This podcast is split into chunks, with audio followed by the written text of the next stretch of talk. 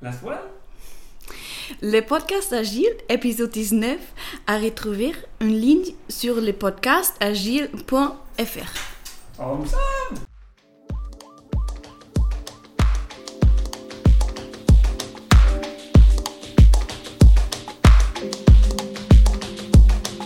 Bonjour, bonsoir et bienvenue sur le podcast Agile, le podcast qui parle d'agilité en français.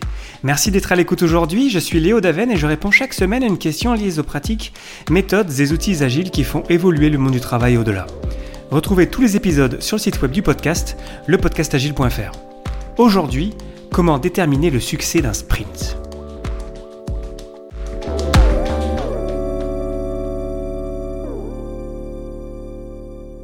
Qu'est-ce qui sépare le succès d'un sprint d'un non-succès. Je n'aime pas parler d'échec dans le cas d'un non-succès de sprint, parce que le mot échec en français, malheureusement, ça a trop une connotation vraiment d'échec dans le sens où euh, c'est négatif. Alors que, au contraire, et peut-être c'est après mes quelques années euh, au Canada et euh, je dirais plus généralement en Amérique du Nord, l'échec, je pense que c'est quelque chose de vraiment très positif si on arrive à le transformer en apprentissage et si ça nous permet de progresser. Donc c'est pour ça que je, parle vraiment de, succès ou de non-succès. Et donc la question du jour, c'est comment déterminer le succès d'un sprint? Et je me suis rendu compte que c'est pas une question si facile que ça à répondre. Donc je voulais aborder le sujet avec vous aujourd'hui. Malheureusement, nous avons le réflexe de simplifier les choses. Et dans le cas d'un sprint, c'est de le voir comme tout noir ou tout blanc. Et euh, vous l'avez sûrement vécu vous-même dans vos équipes Scrum. C'est vraiment très rare qu'on ait un sprint qui se soit passé très bien, euh, que vraiment à la fin on a tout terminé, qu'on avait des objectifs de sprint qui sont tous remplis et que tout le monde a passé un super sprint. C'est, je pense que c'est vraiment très très rare. Donc ça, c'est faut, faut d'ailleurs en profiter quand ça arrive, euh, mais, mais c'est vraiment l'exception. Euh, donc on, va aborder aujourd'hui différents points qui sont, je pense, très intéressants dans la manière dont on voit le succès d'un sprint et pour enfin ouvrir sur ce que je pense que moi, comment on peut déterminer ça. Le premier critère qui revient souvent, et c'est euh, assez logique, c'est que toutes les histoires soient terminées. Quand je dis terminées, évidemment, ça veut dire complètement terminées. Ça paraît logique d'y penser en premier, et c'est généralement le réflexe du propriétaire de produit qui aime voir des choses terminées, et on le comprend.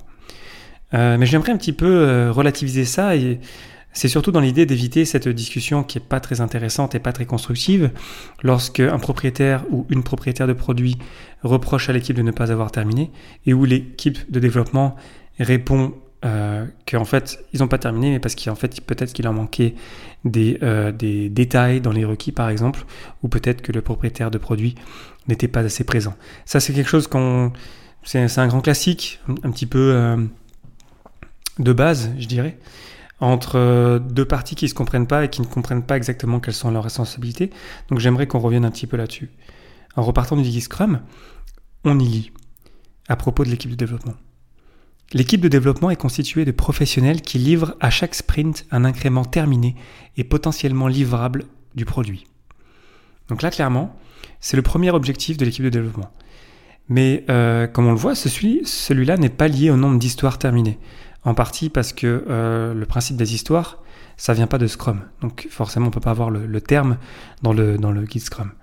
Mais dans l'idée, euh, je pense que les créateurs de Scrum n'ont pas voulu vraiment euh, fermer et avoir un critère trop strict de terminaison d'un sprint. Parce que pour moi, ça serait vraiment, comme je le disais dans l'introduction, c'est assez rare de tout terminer parfaitement. Donc ça serait qu'en fait on serait 90% des cas euh, en, échec et ce serait un petit peu euh, difficile d'arriver à, avancer euh, par la suite si on, est tout le temps dans l'échec.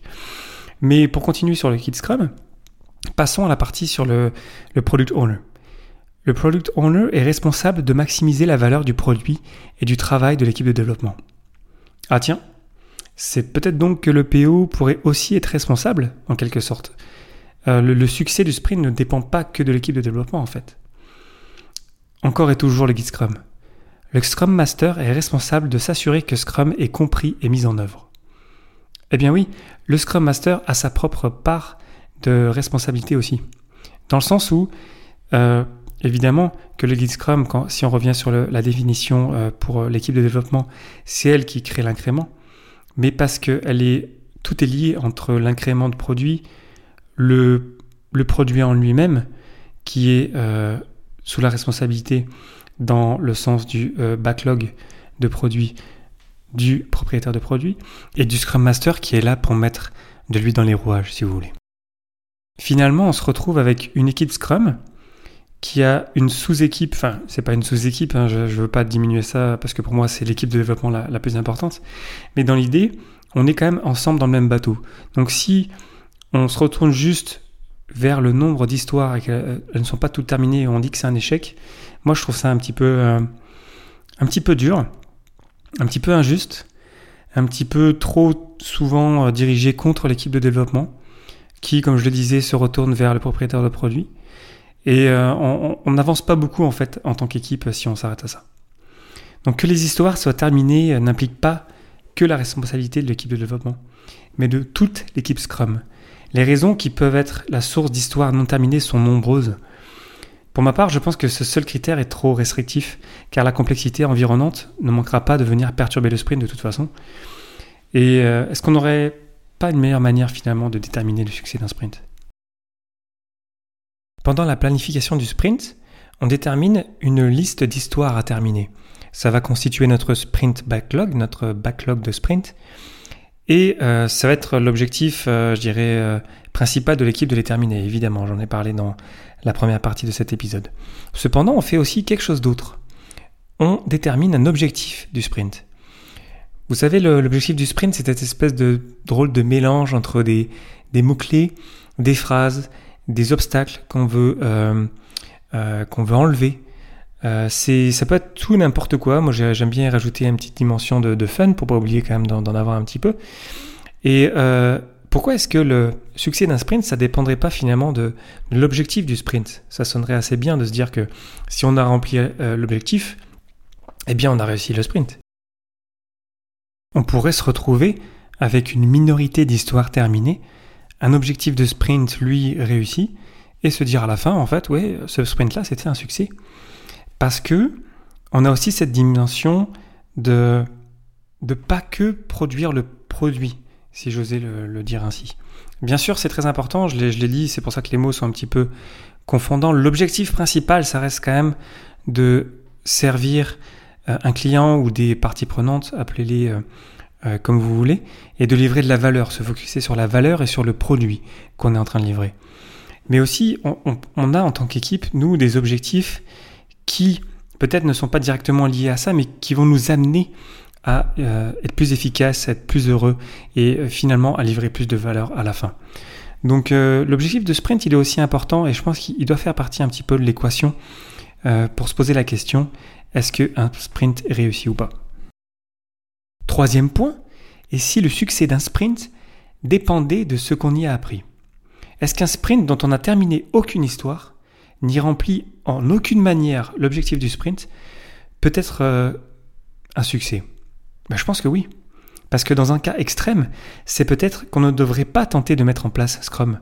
Et ça serait un apprentissage vraiment extraordinaire de se dire, ok, en fait, euh, vraiment, ça n'a pas du tout marché. On a vraiment, il faut repartir un petit peu de zéro, peut-être se faire accompagner, euh, peut-être euh, changer la manière, notre approche.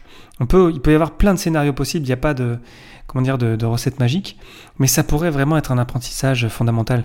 Ça, ça me fait repenser d'ailleurs quand j'y pense à Startup Weekend, parce que le but de Startup Weekend, en fait, c'est de vite valider que le problème, on n'est pas le seul à l'avoir dans notre tête.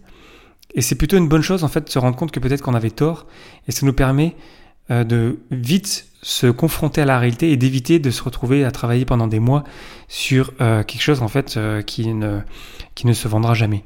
Donc vite se rendre compte et apprendre quelque chose, je pense qu'il faut aussi que ça fasse partie de l'équation pour, euh, pour déterminer si un sprint est un succès ou pas. Aussi, dans le cas d'un sprint qu'on annule, par exemple, ça arrive aussi, peut-on toujours considérer que c'est un succès? Dans le sens où c'est quelque chose qui se passe quand même euh, relativement euh, rarement et tant mieux, mais on pourrait se poser la question, peut-être que c'est intéressant, en fait, peut-être qu'on a... C'est même un succès de s'être dit que le, notre sprint backlog, l'objectif qu'on s'est donné est rendu obsolète et en fait il faut qu'on pivote, c'est un terme plutôt qui vient des startups. Mais dans l'idée, vraiment, on, change d'objectif et au lieu d'aller dans cette direction-là, on va dans cette autre direction. Donc ça peut quand même rester intéressant de se dire, ah oui, en fait, les priorités ont changé, euh, on se rend compte qu'on a besoin d'adresser ce problème-là d'abord, et on pivote. Et on, redirige l'objectif du sprint. Ça ne veut pas dire que ce qu'on a fait jusqu'à présent, c'était forcément un échec. On n'a pas perdu notre temps, notre énergie, et donc en conséquence de l'argent, pour construire quelque chose dont personne ne veut. On allume donc le sprint et on se relance vers une autre direction. Et ça, c'est positif. Pour conclure et pour ouvrir sur ce que je pense est la meilleure des solutions, c'est que au-delà des histoires terminées de l'objectif du sprint, je vous encourage à prendre du recul sur la manière dont vous voyez le succès d'un sprint. Il n'y a pas de manière unique de le faire. D'ailleurs, le guide Scrum ne dit rien sur le sujet. Et je pense que d'ailleurs, euh, la clé dans tout ça, c'est la communication. Je parlais de ce conflit un petit peu classique entre une espèce de ping-pong entre l'équipe de développement et le propriétaire de produit. Parce qu'en fait, la solution se trouve entre les deux, ou plutôt entre les trois d'ailleurs aussi avec le Scrum Master. Parce que c'est l'équipe Scrum, tous ensemble, qui décide de ses propres critères. Personne ne peut les lui imposer, pas le propriétaire de produit, pas le Scrum Master, pas l'équipe de développement non plus, pas les parties prenantes non plus d'ailleurs. Nous nageons dans un océan de complexité et il faut qu'on communique, il faut qu'on se, rejoigne quelque part, il faut qu'on trouve un moyen de se mettre d'accord sur ce que ça veut dire, par exemple, la réussite d'un sprint. Selon moi, l'équipe de développement ne peut pas, elle seule, accepter la responsabilité de la complexité ambiante. Ça, ce serait un petit peu, je trouve, comme je disais, injuste, parce que la complexité ambiante va forcément nous, nous, atteindre à un moment donné. Même si on a bien planifié, même si on a une équipe géniale, même si on a quelque chose, peut-être un environnement vraiment euh, euh, qui, qui, va nous aider, c'est pas pour ça que ça va forcément être un succès. Et la, complexité, elle est toujours là et elle nous guette. J'aime bien utiliser l'expression qu'elle rit de nous. Et c'est pour ça qu'il faut qu'on se parle et c'est pour ça qu'il faut qu'ensemble on détermine comment euh, on juge, même si c'est peut-être un terme un petit peu dur, si un sprint est un succès. D'ailleurs, on peut mettre tout ce qu'on veut dans la définition de succès d'un sprint. J'ai parlé des histoires terminées, l'objectif du sprint rempli. On peut penser par exemple aux bugs remontés pendant le sprint. Sans oublier, et là c'est vraiment très très très important, la satisfaction des parties prenantes pendant la revue du sprint. Parce que c'est notre but, comme je le disais, le, but c'est pas juste de terminer des histoires. Si euh, les histoires en fait, elles, euh, les parties prenantes euh, trouvent pas ça génial et que en fait on aurait pu faire ça différemment, bah c'est pas super intéressant. Ce qu'on vise c'est la valeur, c'est satisfaire un client. Au-delà de satisfaire, le client d'ailleurs, c'est vraiment la valeur parce que dès l'instant où on a livré de la valeur, bah, la discussion elle est beaucoup plus saine avec euh, le, client, avec les parties prenantes, parce qu'on a prouvé qu'on avait avancé, on a prouvé qu'on a apporté quelque chose qui a de la valeur. Bref, soyez créatifs. Votre contexte est unique et ça se passe vraiment entre vous tous, les membres de l'équipe Scrum. Enfin, et pour vraiment terminer, euh, j'aimerais juste appuyer sur le fait de voir le positif. Appuyez-vous sur la plus petite des petites victoires. C'est à partir de là qu'on avance, qu'on progresse. Je ne dis pas que euh, faut pas se dire les choses, qu'il ne faut pas prendre le taureau par les cornes et régler les problèmes. Je dis qu'on peut bâtir sur un sprint qui n'est pas vert du tout, même qui est orange, voire qui est rouge, voire qui est rouge écarlate. On a forcément appris quelque chose et on peut se baser là-dessus pour se relancer dans le sprint suivant. C'est pour ça qu'à chaque fois que je, que je vois parfois des, des, fichiers Excel avec des statistiques sur le nombre de points, sur euh, sur euh, le nombre d'histoires réussies, etc. Dès l'instant on rentre ça déjà dans une fiche, euh, dans un fichier Excel, pour moi déjà ça, ça allume quelque chose dans mon cerveau en me disant ok d'accord, déjà on, on, est un petit peu trop orienté vers les chiffres. Ça c'est un réflexe qu'on a en tant qu'humain et j'en parlerai sûrement dans un épisode prochain.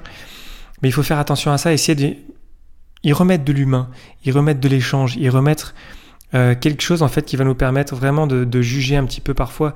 C'est sûr qu'on va s'appuyer quand même sur euh, des, des, histoires qui sont terminées. C'est sûr qu'il faut quand même terminer quelque chose. Comme je disais, c'est la, première des responsabilités de l'équipe de développement en particulier.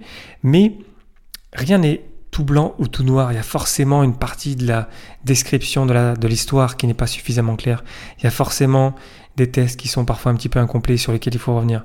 Il y a forcément parfois un process qu'on peut toujours améliorer et en fait on pourrait se dire pourquoi est-ce qu'on l'a pas fait avant. Donc restons, restons ouverts, restons euh, francs, mais euh, ouverts surtout les uns avec les autres pour essayer de, voir le meilleur et euh, avancer ensemble. le guide Scrum nous le dit, Scrum est difficile à maîtriser. Donc si on se le rend encore plus difficile nous-mêmes, en étant difficiles les uns avec les autres, ça va, ça va commencer déjà à se corser un petit peu. Donc, euh, certes, bien sûr, le but c'est de, de, réussir les sprints les uns à la suite des autres. Ça se fait, je l'ai vu. Mais restons pragmatiques, communiquons directement, gardons une attitude positive, ne pointons pas du doigt. Avançons ensemble vers le succès. Voilà, le podcast Agile, épisode 19, c'est terminé pour aujourd'hui. Merci infiniment pour votre attention. N'hésitez pas à le partager autour de vous et pour ne pas rater le prochain, abonnez-vous sur le site web du podcast, lepodcastagile.fr. Profitez-en aussi pour partager votre feedback et poser vos questions auxquelles je répondrai lors d'un prochain numéro. Merci encore pour votre temps. J'espère que je vous aurai apporté quelque chose et je vous souhaite d'excellentes journées et soirées.